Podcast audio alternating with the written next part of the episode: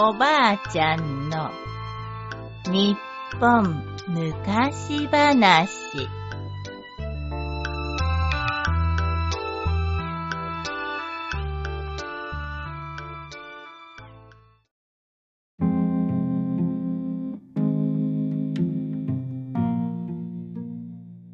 貧乏神のわらじ。むかしむかし東兵衛というお百姓がいました毎日毎日頑張って働くのですがいくら働いても暮らしは楽になりませんそのうちに子供たちに食べさせるものもなくなってしまいました。ああ、腹が減ったよ。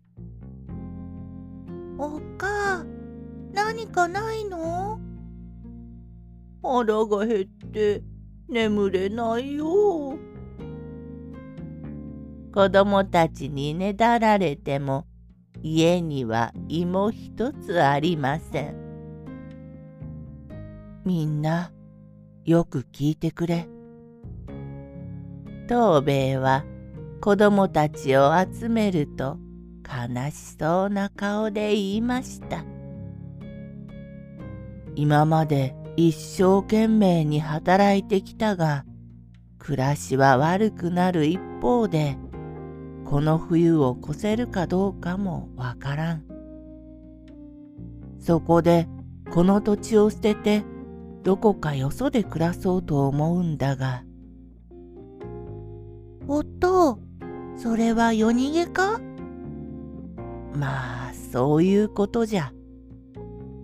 今出ていくと人目につくで、明日の朝早くに行こうと思う。その夜、東兵衛が夜中に起きて便所に行こうとすると、納屋からごそごそと音が聞こえてきました。なんじゃ？泥棒か？今さら取られるものもないが。東兵衛が見に行くと、納屋に見知らぬ老人がいました。誰じゃ？お前は。おや、まだ起きとったか？わしは貧乏神じゃ。び、貧乏神じゃと？そうじゃ。長いことこの家にいさせてもろうた。そ、それで、その貧乏神がこんなところで何をしている？何って、お前ら明日の朝早くにここから逃げ出すんじゃろ？だからわしも一緒に出かけようと思ってこうしてわらじを編んどったんじゃ。そう言って貧乏神は編みかけのわらじを見せました。それじゃあお前もついてくるつもりか？そういうことじゃ。東兵衛は家に戻るとかみさんを起こしました。おい、起きろ大変じゃ。ん？どうしたね？それがな、貧乏神が家の納屋におるんじゃ。貧乏神が？それでいくら働いても暮らしが楽にならんかったんか。そうじゃ。でも私たちはこの家を出ていくんだからもうどうでもええよ。それが違うんじゃ。貧乏神のやつわしらについてくると言うんだ。ええ？ー、それなら夜逃げをしても同じじゃないの。ああ、そういうことだ。二人はがっかりして夜逃げをする元気もなくなってしまいました。次の日の朝、貧乏神は新しいわらじを用意して東兵衛一家が出発するのを待っていましたがいつまでたってもみんな起きてきません。遅いなあ。もうすぐ日が昇るのにどないしたんだろう。確か今朝夜逃げするはずだがもしかすると明日だったかな。まあいい。それなら明日までわらじを編んでおこうか。どこに行くかは知らんが、わらじは余計ある方がええからな。貧乏神は納屋に戻るとせっせとわらじを編み出しました。しかし次の日もその次の日も東兵衛一家は家を出ていく様子がありません。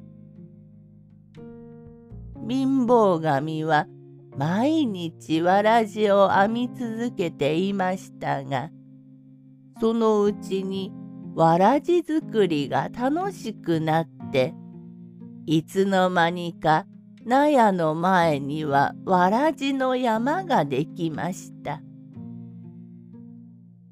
こうなるとそのうちわらじを分けてほしいという村人がやってきました。すると貧乏神は気前よくわらじを分けてあげました。さあどれでも好きなものを持っていきなされ。すまんのう。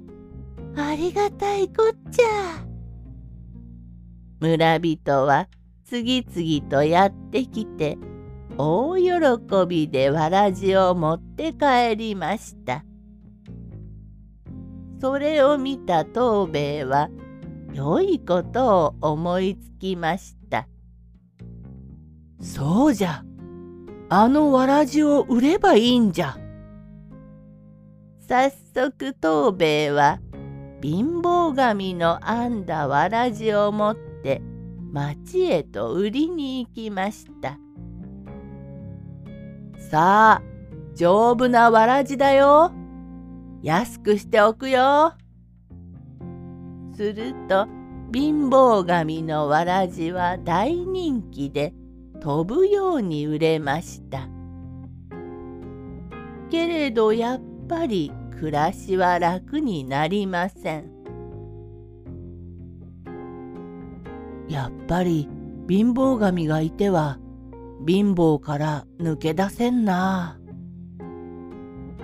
こうなったら何とかして貧乏神に出て行ってもらおう。東兵衛はわらじを売ったお金でお酒やごちそうを用意して貧乏神をもてなしました。貧乏神様、今日は遠慮のを食べて飲んでくだされ。これはこれは大変なごちそうじゃな。はい。貧乏神様がわらじを編んでくださるおかげで、大層暮らしが楽になりました。ささ、これも食べてくだされ。これも飲んでくだされ。そうかそうか。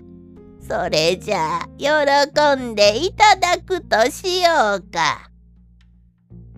貧乏神は勧められるままに飲んだり食べたりしました。そのうちにすっかり酔っ払った貧乏神は東兵衛にこう言いました。いやすっかりごちそうになってしもうた。しかしこんなに暮らしが良くなってはわしはこの家におれんな。今まで世話になったがもう出ていくわ。そして貧乏神は自分で作ったわらじを履いて家から出て行ったのです。東兵衛とおかみさんは顔を見合わせて大喜びしました。出て行った出て行ったぞこれでわしらもやっと楽になれるぞ。よかったよかった東兵衛一家は安心してぐっすり眠りました。ところが次の朝東兵衛が納屋に行ってみると出て行ったはずの貧乏神がいびきをかいて寝ているのです。ま、まだいたのか。貧乏神は東兵衛を見てにっこり笑いました。おはようさん。出て行こうと思ったが、やっぱりここが一番住みやすいからな。これからもよろしく。東兵衛はすっかり力をなくしてその場にへたり込んでしまいました。でもそれからも貧乏神はわらじを作り続けたので東兵衛はそのわらじを売って貧乏ながらも食うには困らない生活を送ることができたそうです。おしまい。